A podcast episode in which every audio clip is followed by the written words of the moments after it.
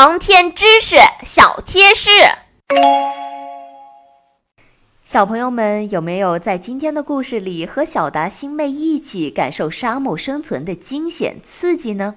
在上集的小贴士中，我们已经讲过，航天员之所以要在如此危险的环境下训练，是由飞船的返回着陆位置决定的。那为什么飞船要在这么一个危险和艰难的环境里进行着陆呢？由于航天员不能长久的在太空生活，经过一段时间的飞行之后呢，航天员就必须乘坐飞船返回地球，因此要在合适的地点选择和建设供飞船返回着陆的着陆场。根据飞船运行轨道的特点，着陆场必须具备四个条件：第一，飞船将从这个地区上空多圈次通行。第二，地场要开阔。第三，地势要平缓，地表要足够坚硬。第四，天气状况要好。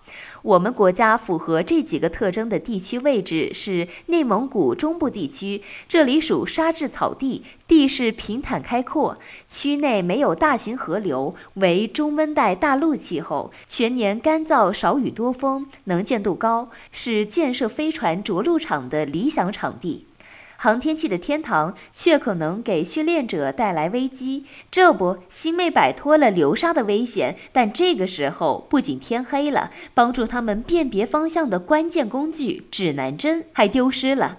那么，他们能顺利的到达补给站吗？关注故事，点击订阅，我们下集再见。